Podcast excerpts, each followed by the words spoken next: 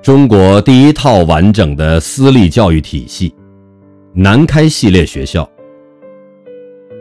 一八九八年，清光绪二十四年至一九一七年，中国近代教育先驱严修，字范孙，一八六零至一九二九；张伯苓，一八七六至一九五一。在天津改革旧式教育，推进新学，创办了严氏家馆、女馆。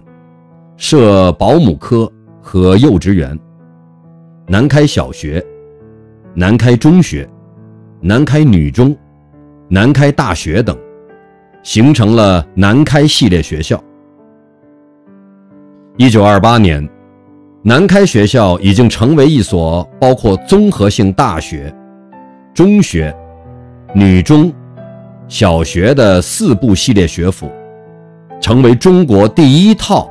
完整的私立教育体系。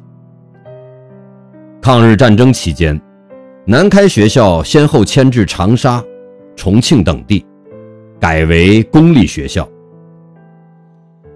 南开为国家培养出众多栋梁精英人才。